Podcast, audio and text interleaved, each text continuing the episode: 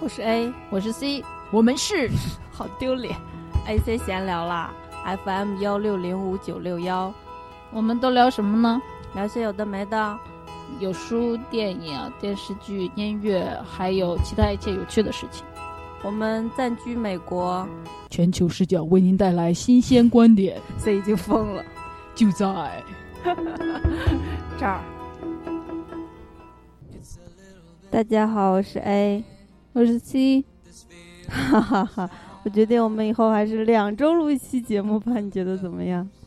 嗯，先说夏天吧，冬天外边冷下雪啥的，兴许愿意搁屋里待着。你这真是一个美好的愿景，你没话说了。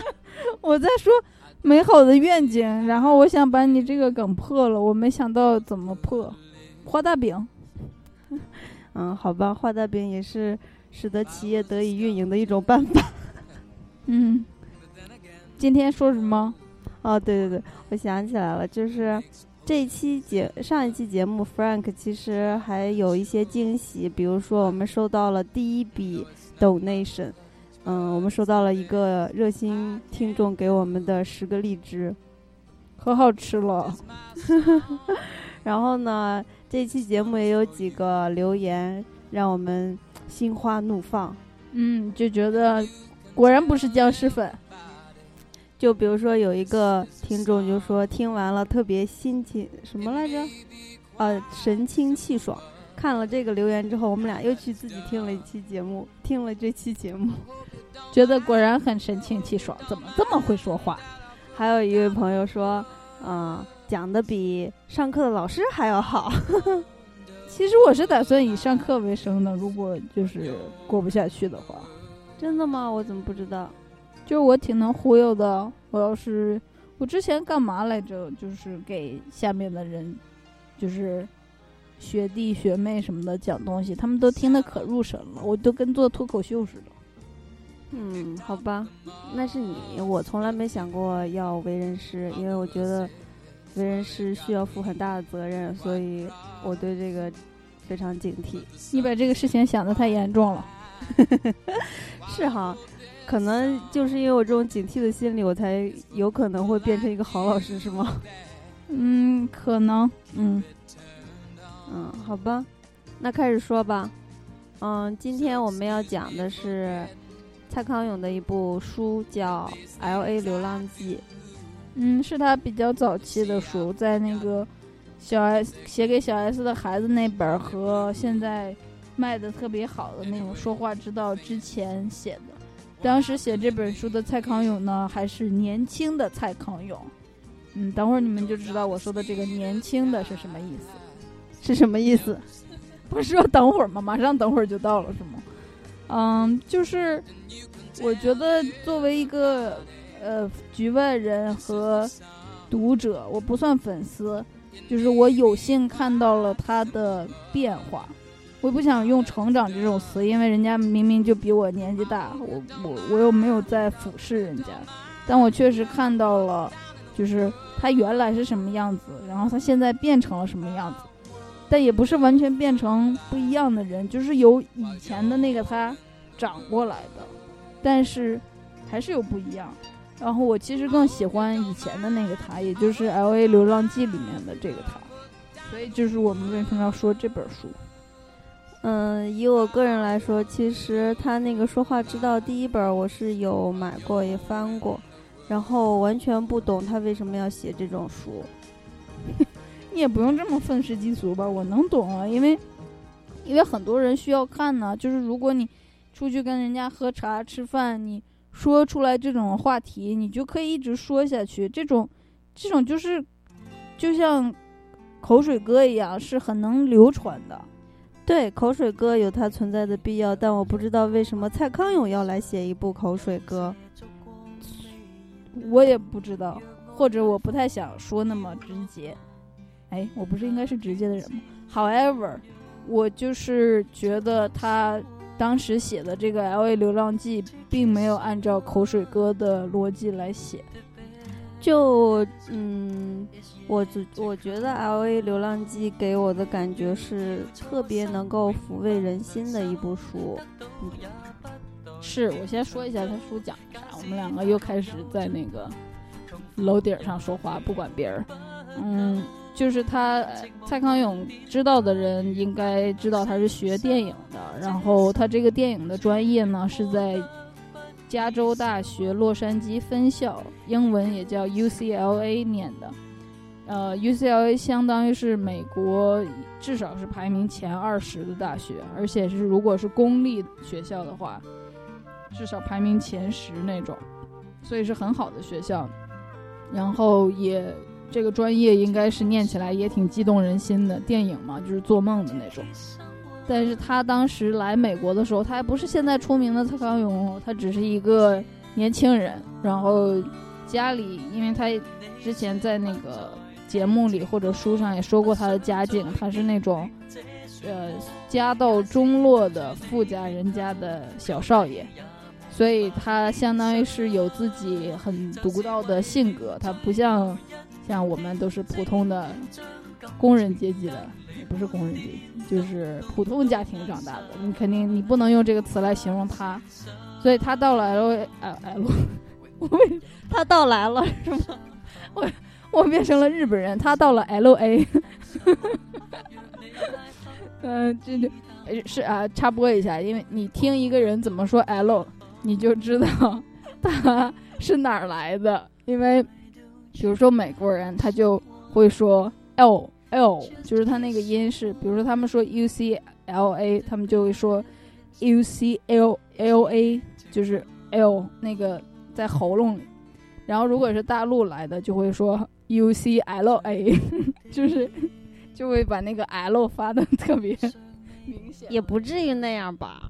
会说 L 或者是 L，就是 U C L A，就是你看我把它点名了之后，你就能听出来这个区别。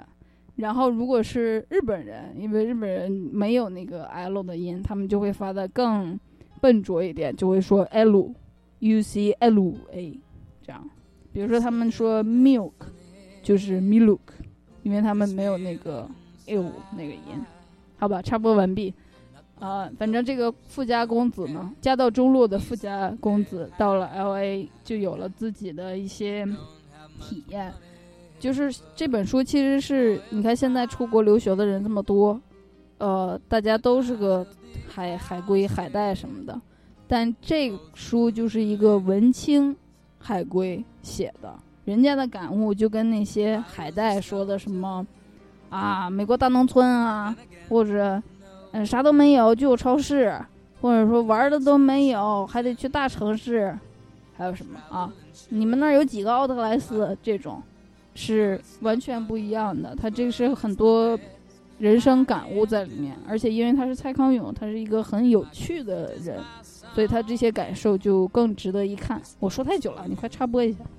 我觉得除了你说的他自己身份的不同之外，还有一个很重要的是，他读的是电影。就我们所认识的这些留学生们，我们读的可都是这很什么 CS、Engineering 什么的。对，就是本身就不不带有那么多趣味性的专业。然后，而且我们就普通人嘛，也是还有一大部分人读会计。请问你对会计有什么怨念吗？这有什么渊源吗？我不想说太多自己的事情。然后呢，他身处 L A 也是比较繁华的地地地方，然后遇到的人也都是因为来学电影的，估计也都不是什么呃一般人。对，上次我说那个 Frank 的时候，就用了一个词，还被我们某位热心观众关系户给 repeat 了一遍，就是真禽异兽。就是蔡康永，他来读电影，他接触到的那些人，也都不是什么简单的货。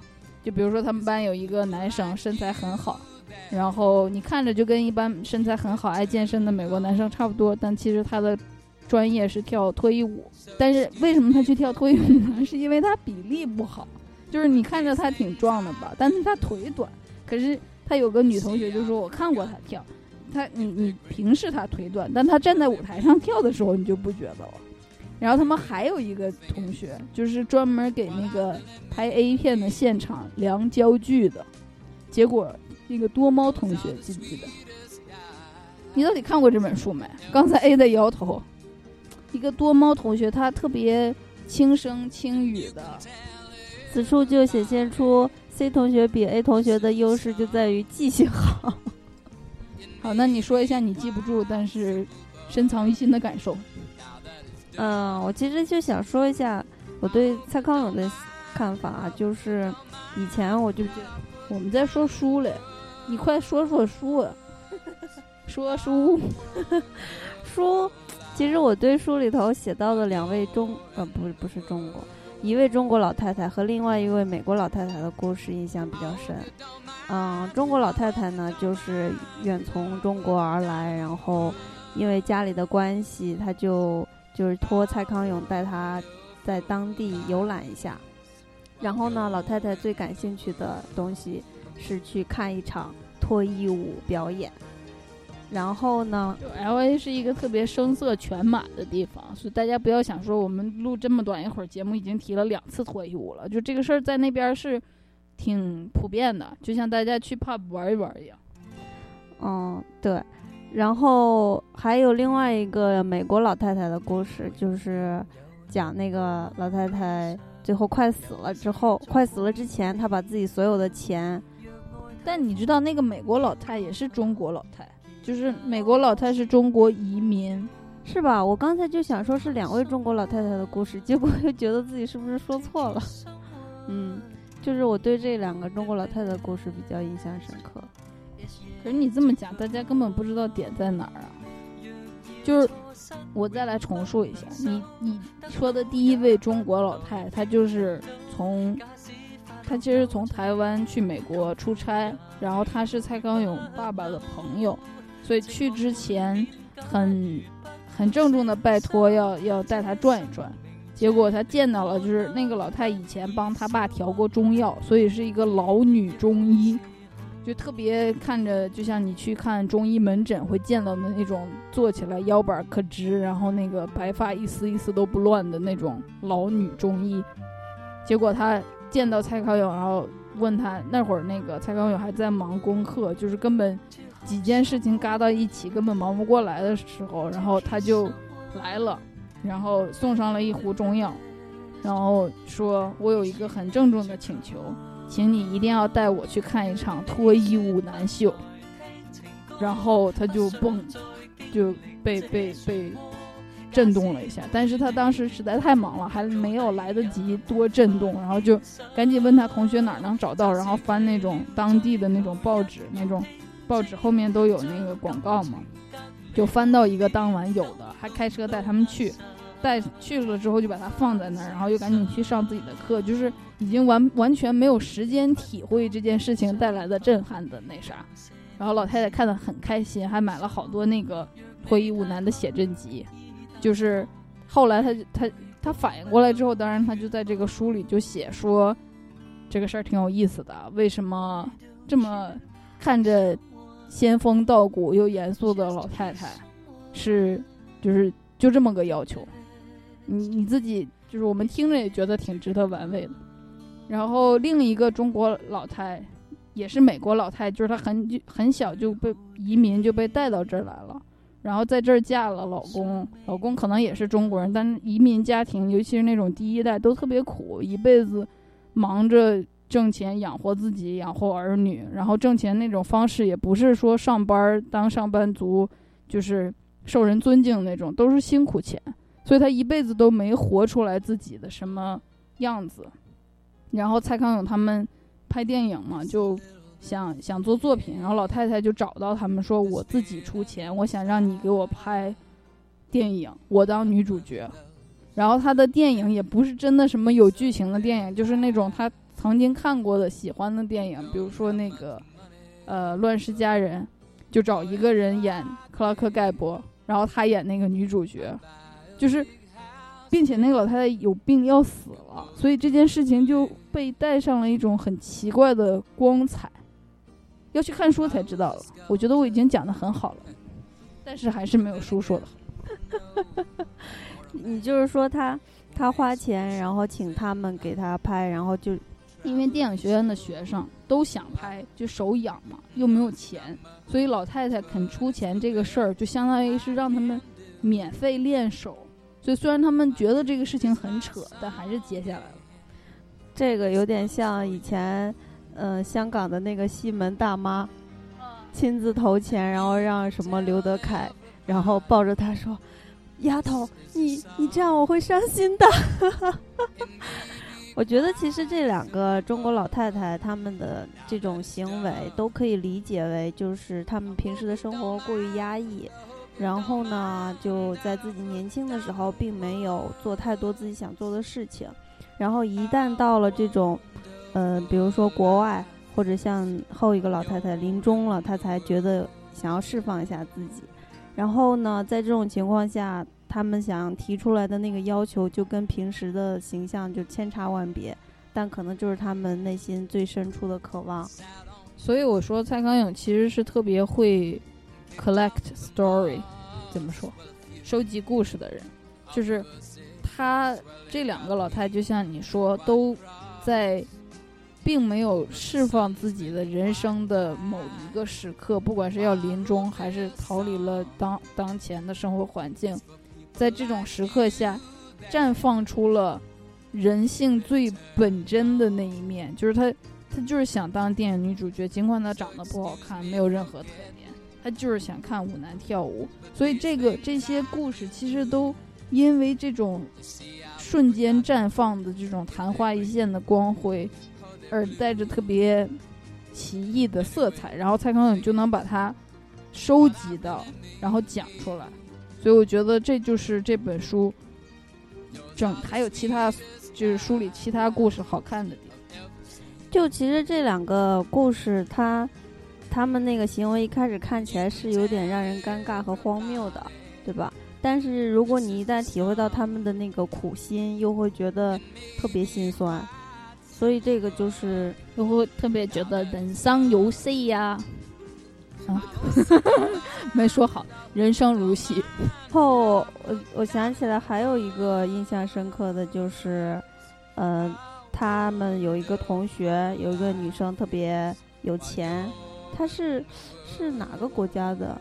是是美国的吗？Lisa，那个 Lisa 是一个有钱人，所以他会就是很大方的招待同学去他家住。然后其中有一次，有一个俄罗斯来的女孩，不知道为什么这个 Lisa 就很喜欢她，很很愿意招待她。结果他们去呃 Lisa 家玩的时候是另一个城市，然后这个俄罗斯女生就提建议说我们要去超市，然后大家觉得很奇怪，说干嘛要去超市？结果他们好像喝了点酒，还是嗑了点药什么的，就最后觉得说无所谓，去超市就去超市吧。结果那个俄罗斯女生去超市就是为了偷东西，她她仇视美国，觉得那个美国是俄罗斯的战略敌人，然后没没什么理由，就大家过得都很好，所以她就偷东西。所以这个故事是哪让你印象深刻呢？本来我以为是那个富家女偷东西，我觉得可能就是所以你印象深刻完全是因为记错了。对你是怎么对听众负责呀？我现在忽然总结一下，我就觉得这个书里头，比如说我印象深刻的那两个中国老太太，还有，嗯，他的一位老师有一个是不是中国夫人？是，有一啊，我知道你说的是有一个老师有了中国夫人，然后那个中国夫人是个跳舞跳得特别好的苗族的女的，最后因为跟老公之间的很深刻的一个矛盾，然后当着她的老公的面吞枪自杀了。你说的是这个吧？嗯，我是不是记性特别好？我都佩服我自己。我就觉得我我好像印象比较深刻的都是他写关于中国人的故事，虽然是在美国。我不能理解，此处我表示不能理解。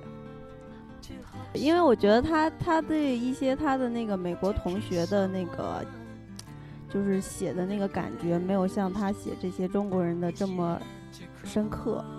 就比如说他的那个爱抽大麻的室友，然后还有异装癖的那个同学，就是他们的行为特别的奇怪，但是对于他们的心理，他并没有啊，那我觉得你这个感觉是中肯的，因为毕竟蔡康永不是外国人，所以就像我们现在跟美国人接触的时候，也会有的时候也会很难体察到他们的内心的心理变化是什么样的，觉得怎么突然间就这么想这种。但是因为这种共同的文化背景，大家都是中国人，说一样的语言，所以他可能能体会的更深，他说出来的那个感受也更容易 touch 到你。那我采访你一下呗，你觉得蔡康永为什么能在 L A 能体会到这么些不同的故事？他也是留学生，但你看现在，就是我们回到这个比较大一点的话题，这么国内这么多人出国留学，也没几个人写出这种很好看的书。我之前看过一个那个。看过不是一个吧，几篇留学生写的，要么呢就顾影自怜，觉得自己比如说在国外的文化里多么不受认同啊，或者是嗯，或者是说美国人多呃无趣啊，就是以或者是贬低别人来抬高自己，或者是也没有贬低自己啊，或者不。或者是贬低别人来抬高自己，或者就是抬高自己。比如说有一个女留学生写的，就是完全在就是想说自己和其他处在同一个城市留学的同学是多么的高人一等，多么的是精英，然后怎么着的，其实也没干出来什么事儿，但完全就是一种呃很很空虚的自恋。就为为什么蔡康永能？体会和感受到这么多有趣的故事，也完全没让我体会到那些让人讨厌的感觉呢。其实你问了一个很复杂的问题，就是这个东西它的表现形式是这一种，但其实它有很多的表现形式。然后它的根本原因就是这些人的存在感比较低吧，比较没有自信。然后，嗯。就需要依靠外界对自己的认同才能确立自己的价值。然后蔡康永，你也知道他的出身，然后他也非常聪明，很有智慧，就是他是一个自我认定很强的人，所以他才能那样放开自己的这种偏见或者顾影自怜的这种局限，而去接触这个世界。就是他。对整个世界是非常有兴趣的，啊，我我我大概能懂你的意思。你是不是说的，当你跟自己还没有和解的情况下，你都看不到这个世界是什么样子？所以蔡康永 A 刚才点头了。所以蔡康永相当于是他已经解决了和自己的问题，他跟自己之间的认识没有任何。就是你不管看见什么，你不会回归到自己身上来怀疑自己，或者是贬低自己，以此你就得，呃，处理你情绪上的问题。他跟自己已经没什么可处理的了，所以他才能放开心的去观察这个世界，是吗？嗯，我觉得我们也正是向这个方向走着。哎，刚才笑了，嗯，那我还想问一个问题。就是，其实这个是我想说的。你觉得现在这个年轻的这个《L A 流浪记》里，这个年轻的蔡康永为什么可爱？为什么比他现在可爱？就像我一开始说的，我不明白他为什么要写《说话之道》，是因为《说话之道》是一本特别实用的书。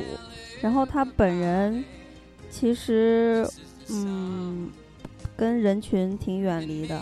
无论是他的那个精神世界，还是他本人的生活，他都挺远离人群的。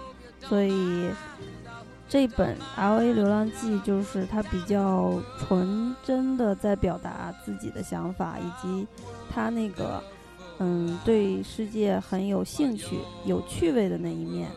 然后就是他可爱的一面，会让人感觉到抚慰和平静的一面。所以，但是他写那个说话之道就已经像是老油子了，然后告诉你说，哎，这个世界就是这样的，你只要这样干就是捷径了。其实我刚才看了一下这个书的前后那个扉页上，他写的一些所问所谓的问答什么的，就是比如说，嗯、人家问他说你在旅行过程中会是什么样子，他就说，呃，旅行过程中遇到的人，他希望我是什么样子，我就我就是什么样子，就是这个看起来其实他本性也不是一个特别愿意以真实面目面对世界的人，他是一个特别如鱼得水的人，见风使舵的人。这此处不是贬义词，就是他特别能够根据周遭的环境来改变自己的态度，隐藏自己的真心。也可以说成有潜力。嗯，这是一种能力吧。大家看到他跟小 S 在康熙里的配合，也知道无论小 S 做成什么样，他都能配合，都能把他捧起来。嗯，是。然后呢，我有点 lost 了。所以我就说，这就是这本书会比较好的地方嘛，就是他表现了自己那个纯真的一面。反而在那个后面的那个书里都是没那么纯真，是吧？就已经比较世故了。他其实那个也算不上世故，而是一种悲天悯人的心情，给你们一些生活手册，说作为一个人活在世界上，你应该如何才能让自己活得更好。嗯，好吧。但是作为那个文艺青年的我们，应该是对生活手册表示没那么需要，是吧？就我们有自己的生活的办法了，用不着他去。嗯，一方面是这样，另外一方面，我不觉得说每个人都应该活得八面玲珑，然后像一块儿，呃，被磨了好多年的那种圆的石头一样。对，我也觉得。我觉得其实他这么说的话，就是他告诉大家怎么八面玲珑这件事儿，其实应该是很违背他在，也没有违背了。我说着说着，自己突然间醒悟了。你刚刚说他在扉页上说人家想让他是他说人家想让他什么样，他就能什么样，这不也是一种八面玲珑吗？我觉得他在写书的时候是比较能。呃，遵从作家的操守的，但是他在飞页这种回答问题上又有点在瞎耍小聪明，他特别爱耍小聪明。嗯，是一个以小聪明为己任的这么一个人。嗯，不知道这么咱这么说，大家能理解不？所以我就想说，我对于他这个人的看法嘛，就是，嗯。我觉得这个世界上有一些人或者有一些事，有些人吧，他们的存在会让我对这个世界更有信心。其中蔡康永的存在就是这么一个形象。然后当就是前几年，我觉得蔡康永越来越老的时候，我还一直担心怎么办怎么办？嗯，我们后面比我年轻的朋友再也认识不了这么有趣的人，多可惜。但是现在就觉得。世界上有趣的人也越来越多了，然后蔡康永也还没老死呢，所以也没关系。你刚才说的是一个点吗？我说的就是我对蔡康永的看法呀，就是我我个人 personal 的对他的，就你还是觉得他是一个有趣的人，尽管他现在不那么纯真了，爱耍小聪明，然后特别八面玲珑，你也觉得。真的很有趣，是吧？就是瘦死的骆驼比马大多了。哦，比起那些无趣的人，做效果只会讲一些黄段子或者知道吧，用夸张的表情的，已经厉害多了。嗯，其实也没有在跟什么人在比，只不过是就是这世界上有几有那么几个人，他们的存在让我觉得是好事儿。其中蔡康永就是这么一个存在。但是他害人的那些事情，嗯，害人的事情有时候是老妖怪呀。就是确实这个会要归因于他自己游戏人生，然后想要操控别人，把把别人的人生当成游戏来玩的这个天性。但是另外一方面也其实也说明那个人他自己会被操控。当然，我不是说他这个做的是对的。你说那些人要不是笨，要么就是自愿被操控，是吗？就是他们如果能过上好日子，也是幸运。然后谁让他们不幸碰到了蔡康永呢？那就倒霉呗。可是也有一些人被他操控着走上了人生巅峰，比如说小 S。对啊，就是有失必有得嘛。他的这种操控的天性，导致一些好的结果和一些坏的结果。好吧，你刚才说他的存在是一个特别，呃，说让你觉得欣慰的事情，我倒没觉得欣慰，因为我以前看《L A 流浪记》的时候，我觉得他特别好，我特别喜欢他。然后我当时还没有看到他身上黑暗的，我以我知道有黑暗的这一面，但是你看他还是在以纯真示人的，所以我并没有那么怕他。然后现在我看到了他的黑暗的那一面，然后又看到了他八面玲珑，又看到了他很会操控别人，我就觉得这个事情特别值得玩味，但又让我有一点恐惧。就你要想一下，他这么一个聪明的人，为什么要对大家这么好？这是不合理的。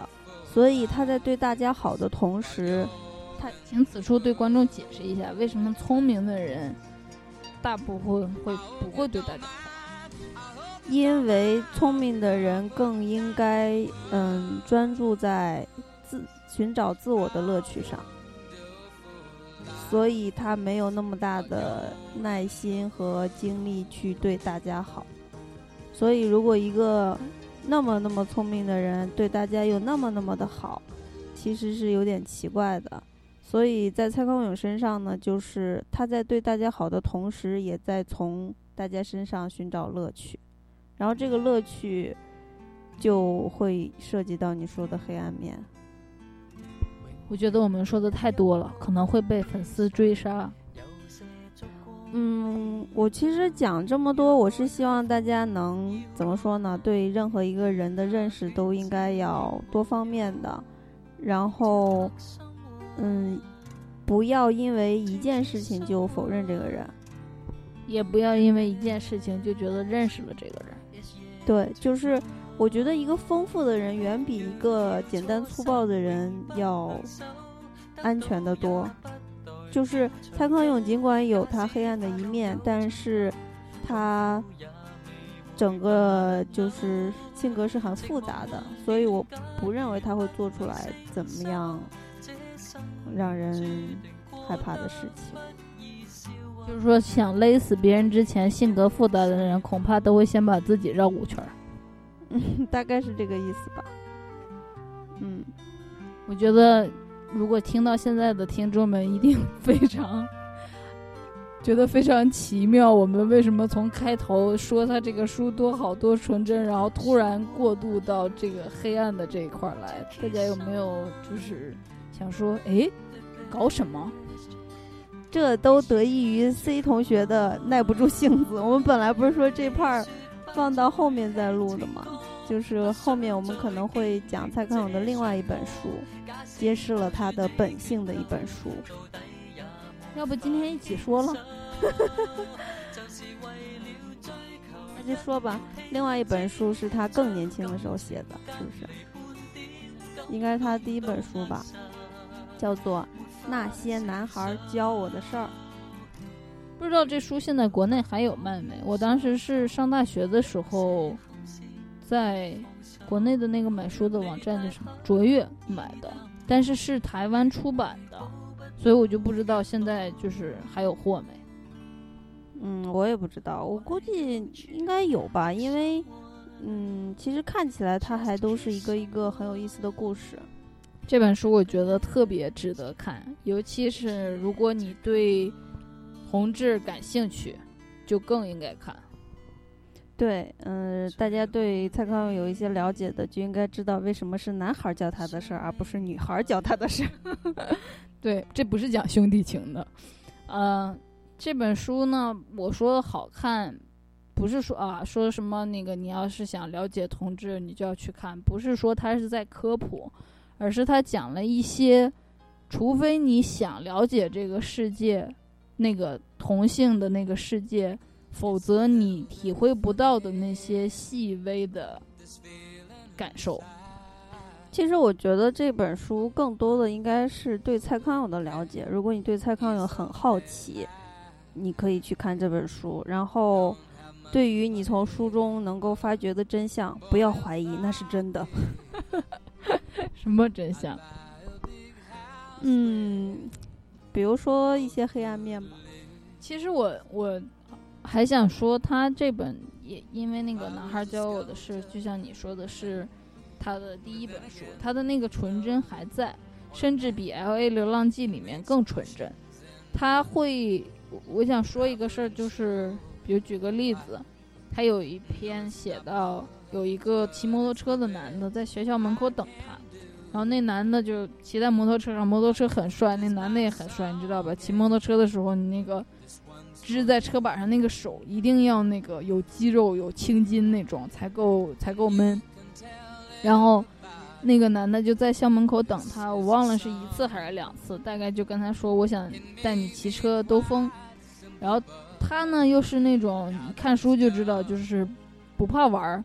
然后什么都敢干，但看起来又很斯文的一个公子，但其实什么都敢干的那种样子，所以他就，呃，骑上了车跟那人走，然后骑的时候也觉得他很帅，结果骑着骑着累了，那个人就把车停下来，然后说我要去那个给你买饮料，然后他从那个摩托车上下来的时候，他刚我才发现他的腿是有一点小儿麻痹，就是配着。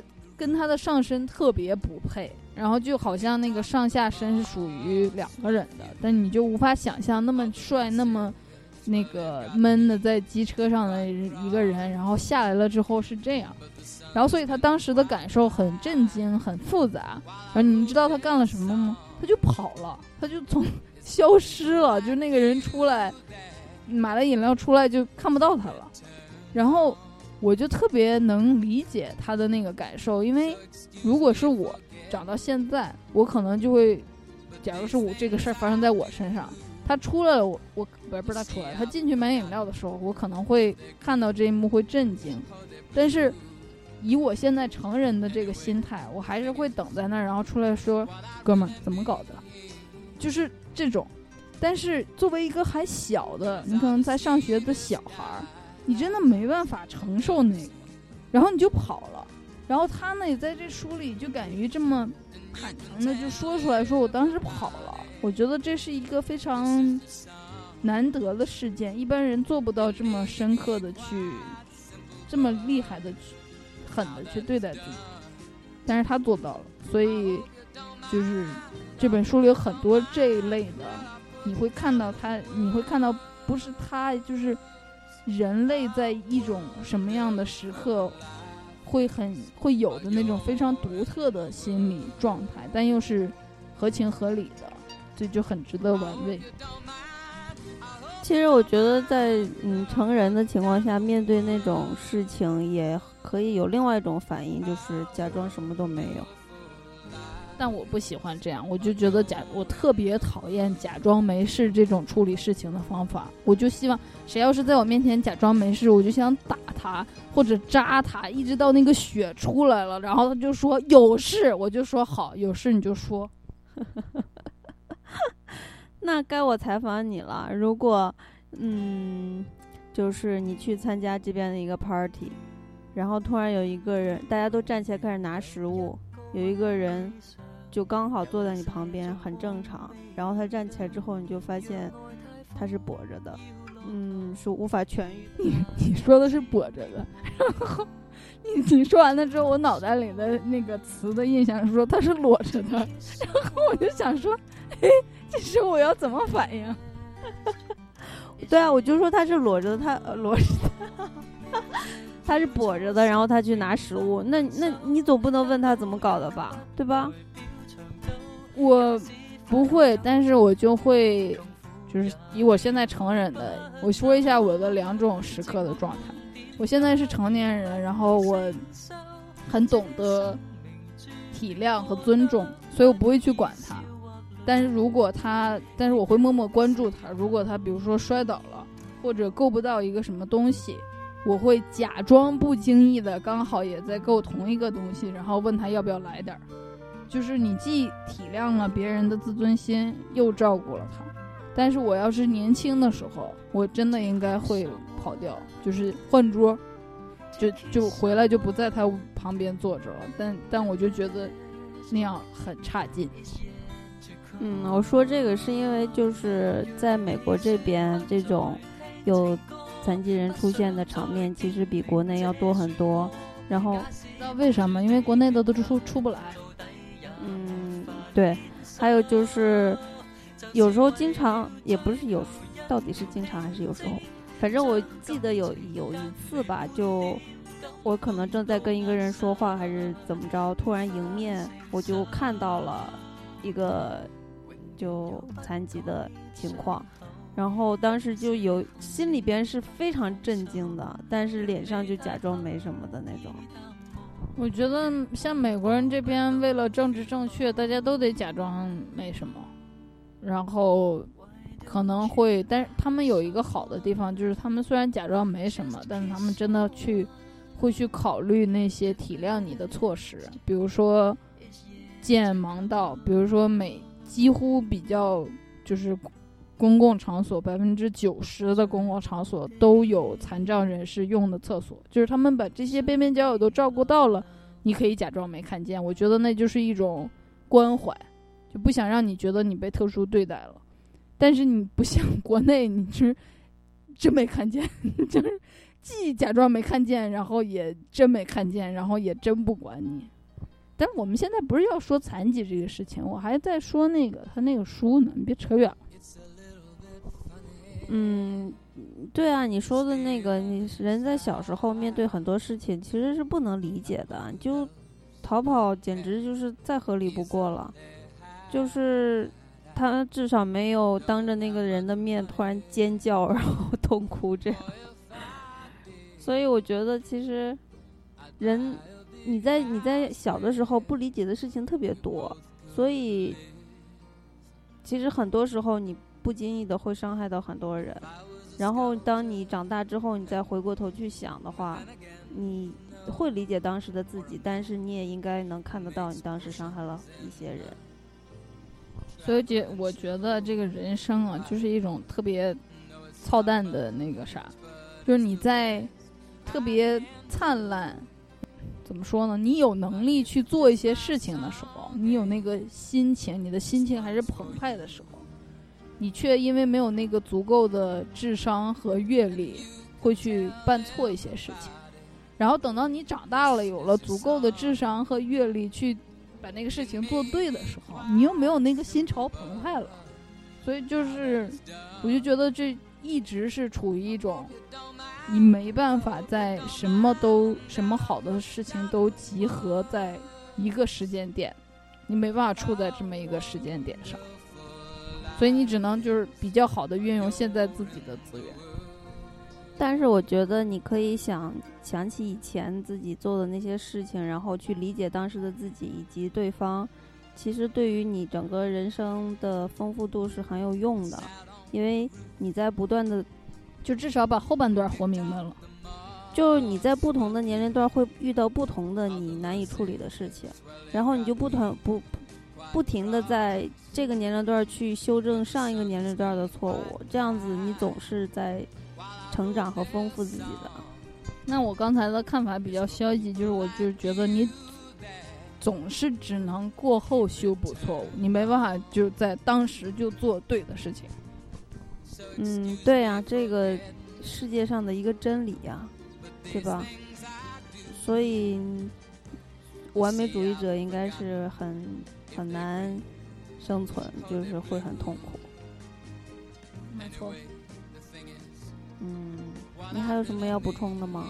我就想说，那个男孩教我的事里面有很多很好看的小故事，你第一次看都不觉得什么，但是。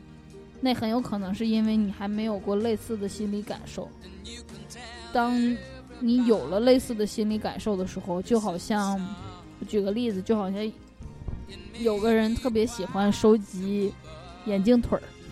我就举个极端的例子，就不是眼镜，就是眼镜腿儿，他就觉得眼镜腿儿很好看，怎么样？所以，当他听说别人说觉得桌子腿儿很好看的时候，他就能感受到一种大家在共享一个很私密的爱好的那种雀跃，就说你居然能体会到跟我一样类似体会到桌子腿儿好看的这件这件很不容易被注意到的事儿，但没注意到眼睛腿儿好看或没这个怪癖的人，他啥时候听见人家说桌子腿儿好看，他就会说哦，就过去了，或者说这人好奇怪。所以就说，当你越来越就很多书都是这样，当你自己心里的感受积累起来的时候，到了一定程度的时候，你看一些东西才有共鸣，你才会发现，哇塞，他居然在这儿，居然被另一个人也说出来了。但你要是没有，你就看不懂。所以也可能为啥这个男孩教我的事这本书没有多红，因为它就是很小众啊，他说的那个感想都是。很独辟蹊径的，说的好像很厉害一样。哦，忽然想起一个事儿，就是，嗯，我们那个节目有时候有人订阅，有时候有人转发、评论、点赞什么，我都会去看一下这些人的资料。然后我就发现，在十五岁到二十岁之间的人特别多。本来我在想，为什么就都是这么年轻的、这么小的朋友来听？后来我就想到一个，嗯，观点，我就跟 C 说了，就是其实我们很多人一辈子最最酷、最叛逆、最自我的时间，就是我刚刚说的那个年龄段，就是你在青春期的时候，你才真正的是你自己，因为你在感受这个世界，你有你有那种懵懂、有冲动，所以你跟这个世界是不断在冲撞的，你在感受，然后你也在。每天都有一个新生，所以你才会想听节目，想知道点什么。那个罗曼·罗兰有说过一句话，就是大概是说，很多人到了三十岁之后就死了，因为他们在那之后，他们就一直在重复自己以前的样子，然后靠着以前的回忆，甚至更装腔作势的活下去。所以，就是现在处在这个年龄段的。嗯，朋友们，希望你们就是能成好好的成长为自己，然后不要再三十岁之后死掉。其实我们最近有跟一个聊天的时候，跟一个朋友说了这个话，然后 那个朋友没太理解，他就说什么叫不断重复自己的生活？那生活每天不就是重复的吗？我觉得他应该是没太懂那个叛逆的感觉。怎么叫重复呢？就是。没有新意，比如说你看见你哥出门跟人家谈事情夹个手包，然后你也过两天出门谈事情夹个手包，然后你弟过两天也出门谈事情夹个手包，夹个手包这种事情其实没有任何美感，然后它的实用性也没有背个背包那么那啥，但是因为你有一点想进入那么一个样子。就比如说你你夹个手包去谈，你就觉得你有自信了，你感觉你跟你哥做的事情是一样的，你就有那个样了，然后你可能就觉得更更能相信自己去能谈好这个事情，或者你就是非得有那个样儿，你才能把这个事情办下来。但这个东西导致的结果是什么呢？就是大家不断的在重复这个事情，以至于忘了最开始的自己是怎么活着的。你你一。一要出门去谈事情，你就得夹个包，你根本就不在想你最开始为啥要夹包。嗯，再举个简单的例子，比如说像狗，它每天就要去吃，然后出去尿，然后，嗯，一见人就要扑，然后再回来吃，就因为狗从来不思考它为什么要这样做，它只是就这样做着。好些人到了三十岁之后，他也不思考自己为什么要活着，为什么要像现在这样活着，他只是活着而已。对，大概就是这种重复吧。然后还有一个，有一天我在微博上看的，有个说的挺损的，我还挺喜欢的。他们朋友几个人在聊，说那个人就是高中之后就越变越没趣，然后就最有意思的时候就是高中的时候。然后旁边有个朋友就说：“他呀，十八岁就死了，等着八十岁埋呢。”真毒舌。对，就是有一本书，再说一本书，但是我们可能哪天会做一下这本，就是一个叫水木丁的女作家写的，叫《所有年轻人在黎明前死去，是吗？嗯，书名有点长，你可以找找水木丁黎明死去。他大概就是他整个书的主旨，其实就是刚才罗曼·罗兰说的那句话。他讲了一一本小说，讲了一一群年轻人长大慢慢长大的故事。主角是一个女生，叫唐丽诺。他还有一一个一段就写的是说，感觉大家都慢慢的在长成当时我们年轻时候讨厌的人的样子，臭烘烘，然后有着驴的脸。嗯，猪的嘴这种，然后但自己他们长着长着长成了这样，但也完全不在意自己长成了自己年轻时讨厌的人的样子，所以就好像他们曾经好看的那个，我说的好看不是光是外貌上的那种青春年少的样子就不在了，所以对这个作家来说，就像他们死掉了一样。说的比较愤世嫉俗，但是其实就是。其实就是希望大家能时刻保持清醒，不要不要走 routine。routine 的中文怎么说？你也遇到了问题啊，循规蹈矩，好吧？就是就像我之前说的，大家都去都想找个国企的职位，都要结婚，结婚都要那么办，然后结完婚都要买那样的房子，完生了孩子都要穿那样的衣服，你能不能想一想为什么？以我现在的这个年龄，以及我一些认识的朋友，他们就我本来以为大家思想水平什么的应该差不多，但是居然发现，嗯，很多人有一个坎儿，就是三十岁一定要生孩子，真是不知道为什么。嗯，就是这有很，我觉得这有很多各方面的原因，有心理上的，有社会上的，但是归根到底就是没有人在清楚的想，就是寻了这个导举的人，要么自己没有清楚的在想，要么他周围的人没有清楚的想，最后也成功的影响了他，或者就是这个人如果是说他从小的梦想就是生孩子。然后就是在三十岁，exactly 三十岁那年生一个孩子，我一定非常支持。但是，好多人的想法不是这么来的，就是那个你那个脑脑中的那个思想形成的过程特别潜移默化，特别润物细无声，但它又不是你，你你想想你都觉得很恐怖，你就这样被操纵了，就是温水煮青蛙，最后你被煮熟了。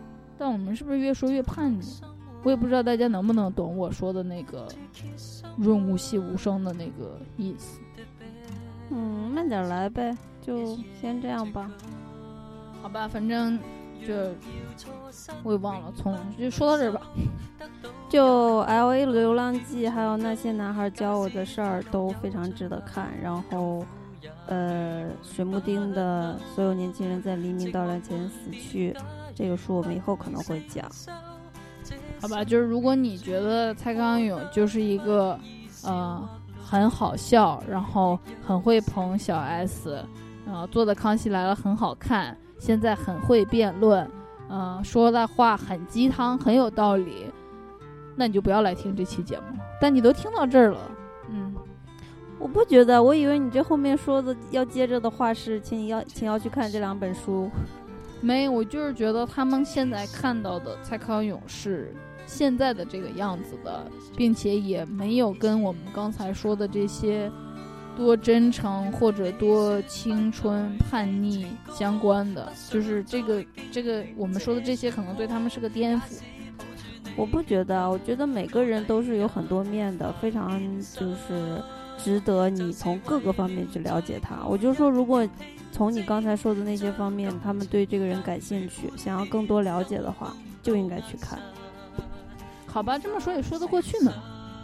当然啦，最后放哪首歌？是不是放《夜半小夜曲》来着？嗯，特别想放那个张国荣的粤语歌《夜半小夜曲》，就很能抚慰心灵的。看我们能不能找到吧。那等一下，人家听到了，不就是找到了吗？听到了，那就是找到了。如果听到别的话，那也就是我们没找到。那就那就请欣赏另外一首歌曲。啊，好了，说完了，我累了。好了，下次见，拜拜。请珍惜夏天。我说的不是夏克立的女儿。嗯，夏克立的女儿也挺可爱的。拜拜。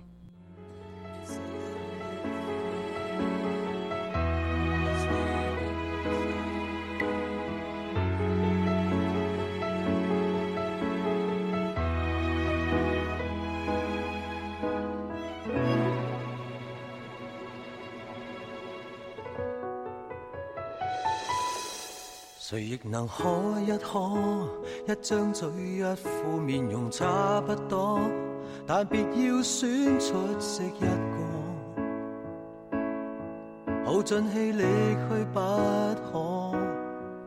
怀内能躲一躲，力度与温度差不多，唯独你双手握得碎我，但我享受这寂寞。可以说走，一早已拼命退后。想过放手，但未能够。怪你过分美丽，如毒蛇狠狠箍紧彼此关系，仿佛心人无穷无底，终于花光心计，信念也都枯萎。怪我过分着迷，换来爱过你那各样后遗。一想起你如此精细，其他的一切没一种矜贵。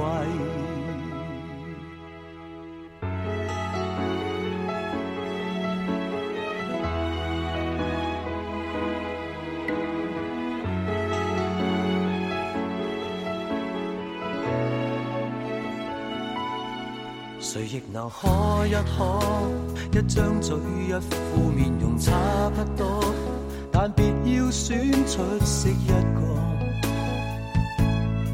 耗尽气力去不可。怀内能躲一躲，力度与温度差不多，唯独你双手握得碎我，但我享受这折磨。说走，一早已拼命退后。想过放手，但未能够。